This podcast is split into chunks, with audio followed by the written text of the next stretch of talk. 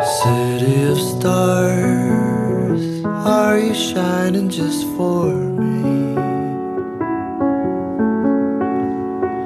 City of stars, there's so much that I can't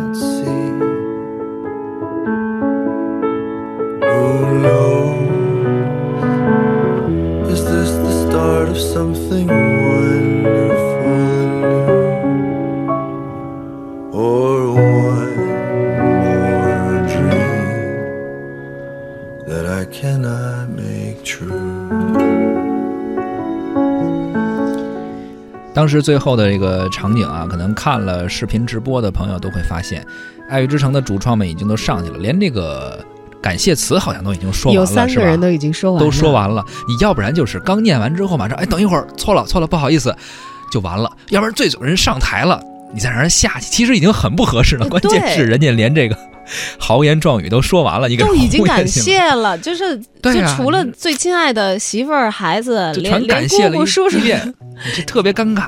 不是，但是我我昨天仔细看了一下啊，嗯这个嗯他们确实是演员，然后这个舞台上啊，尽量的让他显得不失控。啊，像如果我上去，我可能要说对不起，这个啊我弄错了，怎么怎么样的。然后那个老爷爷呢，其实没有说这个我弄错了等等这些的话，就显得好像就是后来有人评价说这个很像那个鸡毛秀嘛，就像那个主持人自己平时脱口秀节目，你弄不清楚他是故意抖了一个包袱是还是真搞了一个乌龙，他是比较圆滑的遮回来了就。得想个方法啊！这其实这就是主持人也好啊，嘉宾主持的脱口秀主持人也好，他一个控场的能力。对，然后还有一点，这个呃，达明·扎泽雷《爱乐之城》的这个导演，他其实手里已经拿着小金人了嘛。然后后来这个来更正了，说其实获得最佳影片的是《月光男孩》啊，月光男孩。然后把那个信封举起来，他说这就是我刚才那个开讲嘉宾说我顿了一下的原因。他说因为我手里的信封写的是、呃女主角女主角的名字啊，安玛斯通，然后是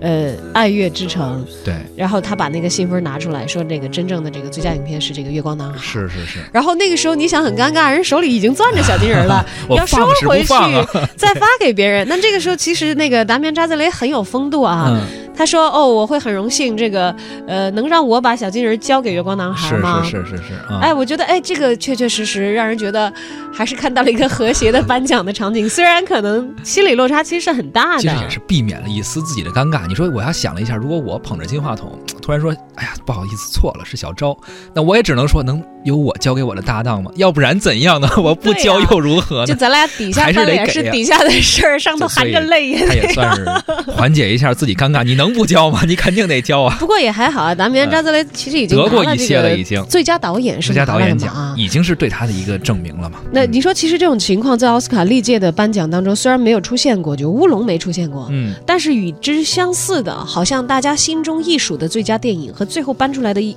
这个最佳电影有着那么一丝这个区别啊。区别啊，这种情况是不止一次的。很多人都说这是出于某种考虑、某些原因啊。我们刚刚你说了，就是之前也有过这种先例。我们举几个例子，呃，当时好像是二零一六年，呃，《荒野猎人》的亚历桑德罗·冈萨雷斯，他是拿到了最佳导演，呃，最佳影片给了《聚焦》。我记得当时最呃，还有二零一四年的时候是《地心引力》，当时挺火，但实际上是给了《维奴十二载》，讲了一个种族歧视的这么一个故事，也是出于某种考虑。包括二零一三年《少年派》《奇幻漂流》。呃，当时说这应该得最佳影片，但是只是李安拿了最佳导演，而最佳影片给了逃离德黑兰，实际上也是关于他呃逃离德黑兰，我记印印象不太深了，是关于宗教还是关于什么，也是有些某种考虑对，其实我个人，你刚才说到的这几个，就是聚焦我看过啊，聚焦没看完，就是打瞌睡了。但是聚焦对也是它是一个主题很正的一个电影。对对对是就是讲的是媒体人如何这个去进行一些深入的调查，然后对社会的进步进行了一些推动的故事。嗯为奴十二载那个我印象很深，因为虽然当年地心引力确实是很惊艳啊，在嗯技术方面得了很多的奖项，卡隆阿方索也拿了最佳导演。嗯嗯，那年其实还有别的一些这个影片也很突出，像这个达拉斯买家俱乐部拿了最佳男主的啊。呃，非常好的电影。其实那年的电影的竞争力还是比较强的。《为奴十二载》相应的来说，在艺术竞争力上，在我的心中其实是不及这些电影的。嗯但是他还是因为他的呃正确性吧，啊，得到了一个最佳的电影。嗯，它还是有这方面题材给它的加持。所以就像你刚才说的，它好像是近几年吧，奥斯卡在最佳影片的这个评选上都会有一些考虑。其实政治正确一直是这个嗯好莱坞的电影都会遵循的一条规则，只是奥斯卡好像现在有一点点这个矫枉过正，因为有很多时候你为了要政治正确，是为了要平权，是。但是这个权利好像现在又开始往某一些特定的方向倾斜，是是不是又打破了原有的一些公天平或者一个跷跷板一样，它很难说永远是这么平。如果你想说强调某一方，那有可能你会加重一些，它往往可能会矫枉过正。嗯，在过去两年的奥斯卡颁奖典礼上啊，绝大部分的提名奖项获得者都是白人，这个现象也引起过评论界的很多批评和指责。嗯，后来在社交媒体上，大家干脆发明了一句话，叫“奥斯卡太白太白。”。啊，文艺大家谈的媒体观察员胡克飞呢，也在此前的节目当中做了今年奥斯卡奖的预测。现在呢，结果出来了，他却表示有一种啪啪打脸的感觉。我记得他当时好像一直在强调政治正确这个关于奥斯卡，对呀、应该还行啊。哎，他说过了，他说其实，在今年的这个环境当中啊，呃，政治正确是最重要的一点，而且他也说了，说我预测这个，啊预测不就是为了打脸的吗？听听看他打完脸之后有什么给一个着吧的机会。会啊！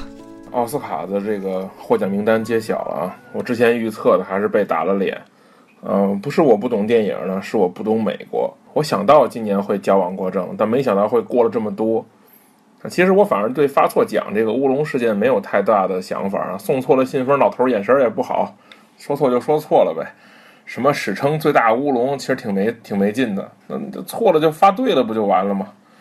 但其实看到这份获奖名单呢，说意外也意外，说不意外也不意外，因为大部分奖项还是保持了，就算是奥斯卡的一贯风格和标准吧，但仍然能看到这一次美国的这个政治局面，包括大选带来的这些坏作用。我认为呢，政治正确这个事儿不能凌驾于其他的更重要的标准之上，比如说电影的本身的评判标准，它有一个至少是比较标准的标准，对吧？那这样来说，如果凌驾在这个之上，变成了道德绑架。虽然呢，评奖本身呢就是个投其所好的行为，那政治正确呢就是最大的投其所好。那对于一个商品的好坏来说，我认为最中肯的评价永远都来自于市场啊。比如说，你看伍迪·艾伦，他打心眼里看不起奥斯卡，但是他的片子市场上还是被认可的吧？啊，种族歧视呢，这个在美国如今变成了一个很重要的事啊，歧视和被歧视都拿这个事大大大做文章。啊，其实之前呢，很多有人有人抨击这个奥斯卡是个白人奖啊，我觉得但也不能像今年这样吧，今年这样有点过分了吧。比如最佳影片是《爱乐之城》还是《月光男孩》这个事儿，我之前就说过，这俩片子我都不喜欢，都有问题。但总体上来说呢，《爱乐之城》呢有点俗套老套，起码还是比较规矩的片子。《月光男孩》上风格非常混乱啊，导演是这个王家卫的迷弟，是吧？很多地方明显的看他在致敬这王家卫，我看他还好像还有致敬这个所谓致敬吧，其实就是模仿啊侯孝贤的这个感觉。这个整个这个风格节奏非常混乱，造成这个视听上来说很大的困扰。